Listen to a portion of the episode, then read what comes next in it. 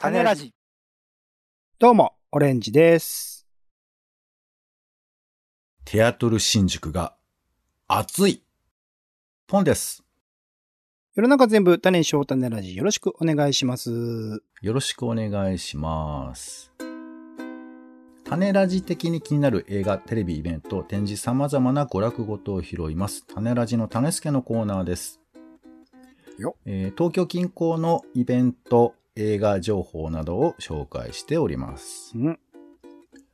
ではまずは先週楽しんだ娯楽ごとから話します。感想ピックアップです。オレンジさんお願いします。えっ、と、映画で百花という映画と、あとは PFF というね、ピアフィルムフェスティバル今始まってまして、そちらのオープニング上映で、すべての夜を思い出すという作品見てきました。あと配信では Netflix のシスターズ、この前のね、ドラマ語りでも喋りました。あと、同じく韓国ドラマでね、ナルコの神っていうのもこれもまた面白い映画でしたね。とある、あの、えっ、と、南米の国に行って、あの、稼ごうと思ってたらそこを支配している韓国人がいて、いろいろ宗教とかね、えー政治の話とかがいろいろ巻き込まれて大変なことになるみたいなのが、すごい面白いドラマもあったりしますかね。で、えっと、一応ピックアップするとしたら、すべての夜を思い出すという作品で、これ、あの、タマニュータウンを舞台にした映画なんですよ。なので基本的に全てのロケがタマニュータウンで行われていて、とある世代の違う3人の女性が一応主人公みたいな形で、彼女たちが歩いて自転車に乗ってバスに乗っていろいろと移動していく中で、すれ違っているんだけど、なんか、すれ違っているというよりは本当になんだろう、一瞬こう人生を工作するみたいな、そこら辺の少しずつの、なんて言うんだろうな、これぞなんか街の中で生きている人生そのものだよなっていうのを見事に映し取っている映画で、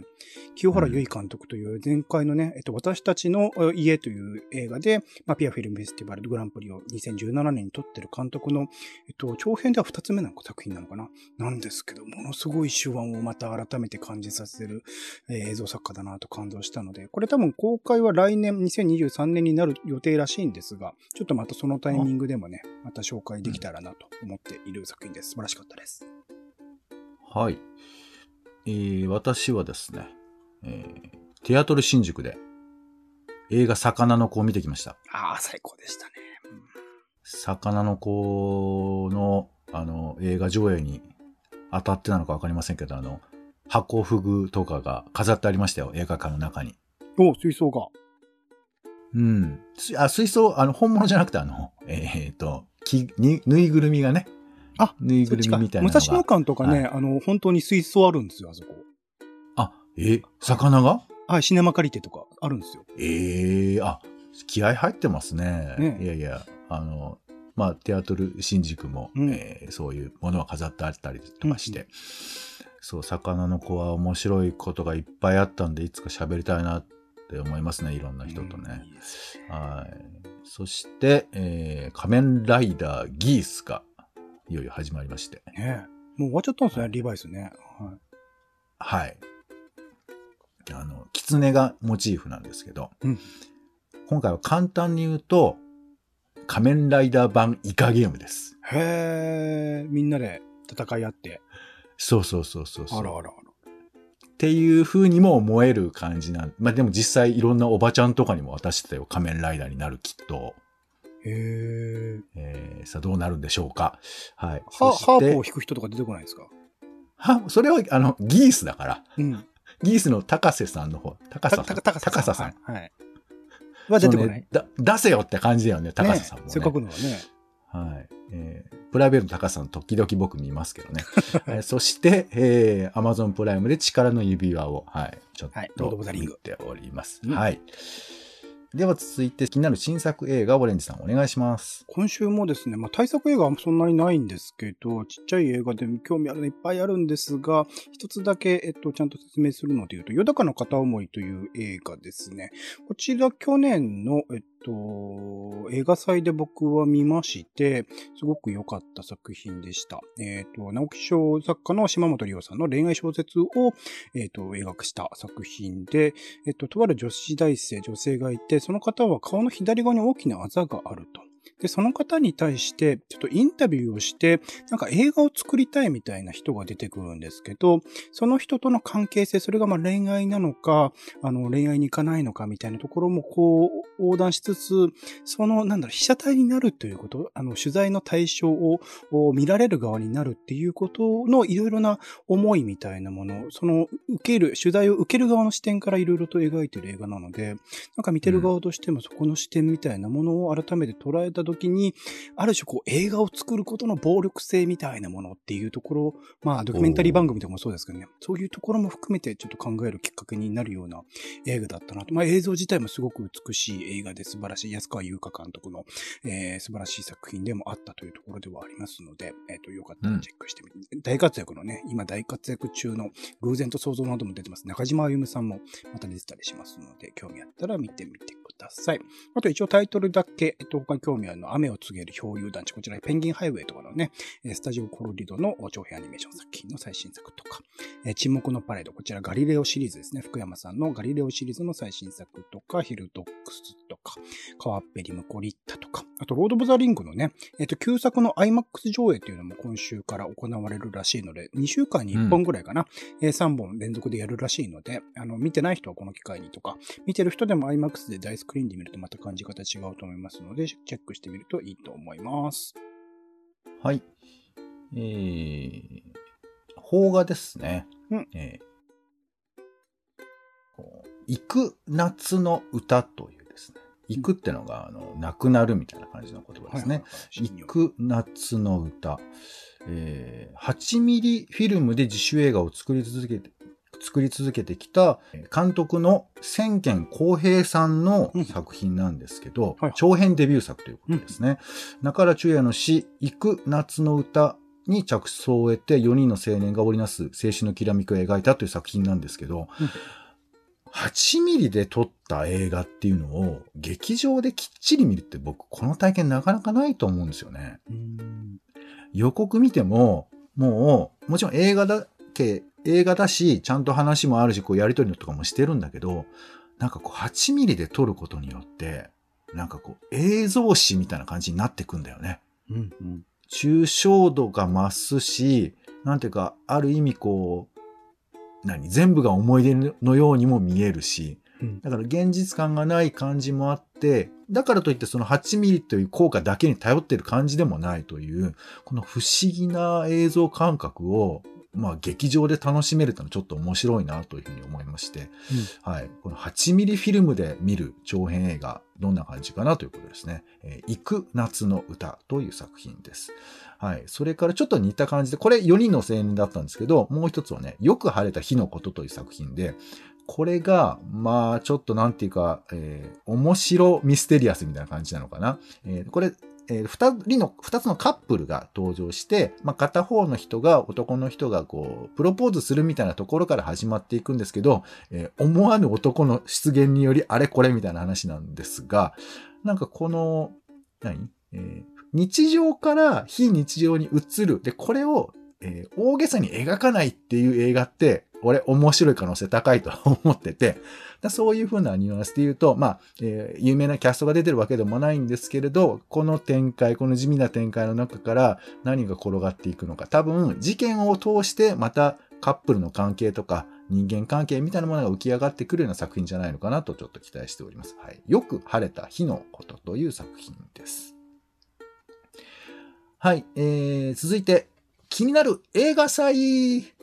ということで、えーいろいろこう、あの、映画館の中で特集されてる映画、えー祭みたいなものがあると思うんですけど、その中でいくつかご紹介したいということで、一つ目がですね、えーとこれテアトル新宿でやります、えー田辺弁慶映画祭セレクション2022ということで、これ9月16日からスタートしますけども、えーまあ、この田辺弁慶映画祭っていうのは知る人は知っているってことですよね。うんここで注目された作品がだんだん話題になるとかね、結構あったりして、まあ、若手新人監督っていうものが、えーどういうふうに伸びていくかの、伸びていくかを覗き見する。癖のあるチョイスではありますけどね。そうだね。ううん。で、まあ、その癖というふうなものを味わうという意味でも面白いのかなと思うんですけれども、まあ、えーいろんな作品が出てちょ、ちょっと説明しづらいところもあるんですけどね。えっ、とね、吉村海人さん世界の会の人、吉村海人さんって結構、えー、作品何出てるかな？ちょいちょいテレビで見るような方なんですけど、この方が、えー、一人で3作品の主演をされてるやつがあって、人間この劇的なるものというやつがあって、これとかはね、結構面白そうで、えー、漫画の原作のものとかもあったりして、こういうちょっと実験的な取り組みのものとかもあったりして、あの、どの作品もやっぱりまだまだこれからっていう風なキャスト、あ、それはそんなにクオリティとかじゃなくて全然知らないなって感じなんですけど、それがどうなっていくのか追いかけるという意味では面白いかなと思います。これ僕ちなみに全部 Unext で見たんですけど、ほう的には、えっと、浅尾のぞみ監督かな？の、えっと、うん、ミューズは溺れないって作品素晴らしかったので、これ見てほしいですね。えー、あ、はい。これが3週目にあるみたいですね。他はあんま面白くなかったです。はい。ありがとうございます。はい。そして、えー、ロマンポルノナウという企画ですね。ロマンポルノ50周年記念のプロジェクトということで、まあ、えー、ちょっとエッチなね、10分に1回絡みのシーンを作るみたいなそういうやつですけども、この中で、えっ、ー、と、松井大悟さんという方、まあ、結構いろんな作品撮られてますよね。この方をはじめ、あの、金子修介ってガメラ撮った監督とかがいろいろ作品を撮ってます。撮ってます。はい。これ9月16日からヒューマントラストシネマ渋谷などで、えー、スタートするそうなので、はい。こういうモチーフを使ってやるという企画も面白いのかな。そしてもう一個、えー、ごめんなさい。チャーリー・パワーズ発明中毒編というですね、Nobody Knows ってタイトルついてますけど、えー、これなんかね、無声映画なんだけど、あの、コマ撮りアニメが使われてて、でな、なんていうのかね、えっ、ー、と、チャップリンでもない、バスター・キートンでもない、えー、昔の30年代のアニメでもない、いろんなものをギュッとごっちゃにして合体させたみたいな作品なんですけど、この、えー、チャーリー・バワーズって人が全く注目されてなかったんだって、これまで。で、や、まあ、ずっと発掘もしたけど、なかなか注目されないみたいな、そういう人らしくて、いや、この人、どういう人なんだろうっていうのが気になる予告がいっぱい出てたんで、えー、ちょっとチェックしてみてはいかがかなと思います。Nobody Knows チャーリー・バワーズ発明中毒編ということで、複数の作品が一度に見れるようなね、えー、卵割れすぎ問題、全自動レストランとかね、非常に気になる作品が続いております。はい、チェックしてみてください。はい、以上、映画祭の情報でした。では、オレンジさん。はい。今週の気になる名画像は、テケテケテケテケテン。飯田橋銀霊ホールさんでございます。スティールウォーターとライダースオブジャスティスの日本立て9月16日から22日まで、えー、両方ともね、何かしらにこう、えー、探っていく話ですので、思わぬ展開もあったりするので、楽しめると思います。はい、ありがとうございます。続いて気になる家映画です。今回は、えー、BS12 で、えー、放送されます。9月18日ですね。日曜アニメ劇場の中の劇場版銀河鉄道39ですね。まあこれもちょっと古いものにはなっているんですけど、これね、テレビでやってる鉄郎の顔と違う顔なんですって。テレビでやってるのは10歳。これはね、15歳設定なんですけど、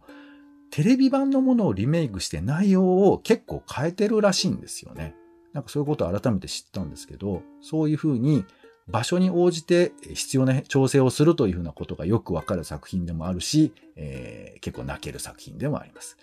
はい。そして9月17日はトラさんですね。はい。男は辛いよ。トラジロハイビスカスの花特別編が BS テレ東で放送されます。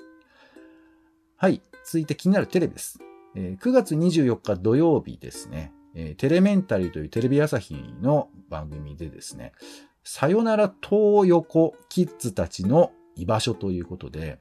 えー、歌舞伎町の、えー、東横キッズってあの聞いたことあるかと思うんですけど、えー、これについてカメラが追ったという作品なんですね。なんか居場所がない人たちがそこにいる場所ってどこなんだろうか。で、そこでどんな風に暮らしているのか。まあ、旗目で見るとっていうのもあると思うんですけど、で、これ全国にもいろいろあるらしいんですね。えー、名古屋とか大阪とか、その辺のところも紹介しているようです。はい。テレメンタリー2022。さよなら東横キッズたちの居場所。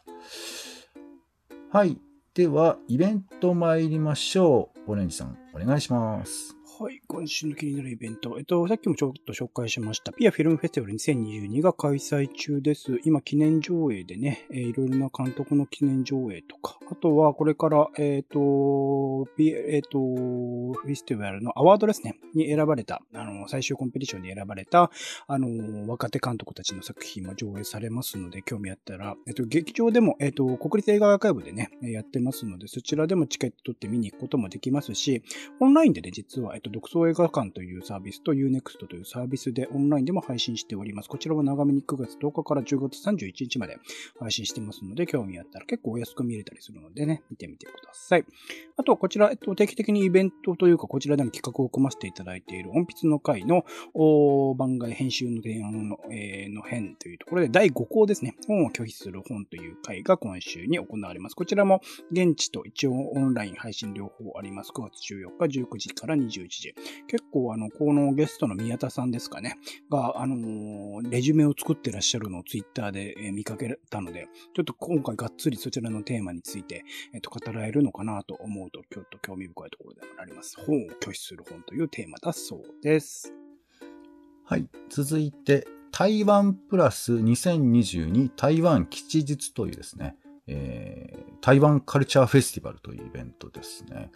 えーマーケットと音楽ライブをメインにデザインやクリエイティブなど台湾の今を様々な視点から楽しめるイベントということで、9月17日、18日ですね、11時から東京上野音頂公園、噴水広場で行われるそうです。入場は無料だそうです。はい。そして、下北沢で、ムーンアートナイト下北沢というのが、えーやっているそうです。9月10日から9月25日までですね。なんか、えっ、と、ここから、えー定番のイベントにしていきたいんだということで、3年間はこれやりますと、えー小田急で発表したそうで、で、これやる場所が下北沢の空き地という場所なので、あ、じゃあ空き地は3年間続くんだなというふうな話にもなってるみたいですが、なんか7メートルの月とか、それを見てる7メートルの巨大なウサギだとか、なんか、まあ、どういうビジュアルなのかなってことを覗くのも面白いし、その雰囲気ですよね。えーこの秋のお祭りというふうな意味でも面白いんじゃないかなというふうに思いますので、はい、覗いてみてはいかがでしょうか。ムーンアートナイト下北沢です。はい。では展示行きましょう、オレンジさん。はい。今回で、くしくも最後となってしまいました。えっと、第25回文化庁メディア芸術祭受賞作品展が、えー今週末ですね、9月16日から9月26日まで日本科学未来館などということかな。一応いろんな映画館とかでも上映とか行われますね。池袋の映画館とかでもやったりするみたいですが、えー10日間というね、すごく短い、しかも20日は休みとかだったりするので限られていますが、あとイベントとかもいっぱい、へあの並行して行われてますので、興味あったら行ってみるといいんじゃないかなと思います。あと、えっと、六本木アートナイト、今年は久々にやるそうです。2022というところで、えー9月17日から9月19日まで、まあ、ロアートナイトって言ってるんだね。でも日中から一応夜までずっとやっているイベント、アートイベントになっていますので、えー現代アートの先、今回ね、村上龍、えっ、と、村上龍じゃない、えっ、と、誰だっけ？村上さんよ。あ、村上隆。村上隆さんが一応メインプラグアーティストということで、ドラえもんをモチーフにした作品とかを展示するらしいので、他にも現代アート作品いろいろ展示されるらしいので、興味ある人は行ってみるといいと思います。えー全部無料です。オンラインでもなんか配信でいろいろとやるらしいです。はい。えー私からは、尻上がり寿展、噴書工樹という展示ですね。えー尻上がりさんは、劣化というキーワードで最近作品を書いて作っていて、板に書いた作品を燃やす焼き絵の作品制作に力を入れているそうでして。で今回は、焼き絵の新たなる側面ということで、焼き言葉に挑戦するんですって。もう言葉が溢れてる現代の中で大切な言葉を選んでそれを焼き言葉という風な形にするんですって。どういうことなのかなと思うんですけども焼いてわざわざ残す言葉ってそれは選んだ選ばれた言葉なのかなとかこれでよかったのかとかいろいろ修準があったりするのかなとかだからそんなことがちょっと気になるさ、えー展示ですね。はい。こちらの方が9月2日から10月30日まで文化村の地下1階ですね。ナディフの店内の中で展示されているそうです。入場は無料です。はい。といったところで、種ラジの種助は以上です。えー料金や期間については公式サイトなどをチェックしてみてください。お相手は、えーちょっと映画館に行って興奮しております。テアトル新宿ありがとう。ポンと、オレンジでした。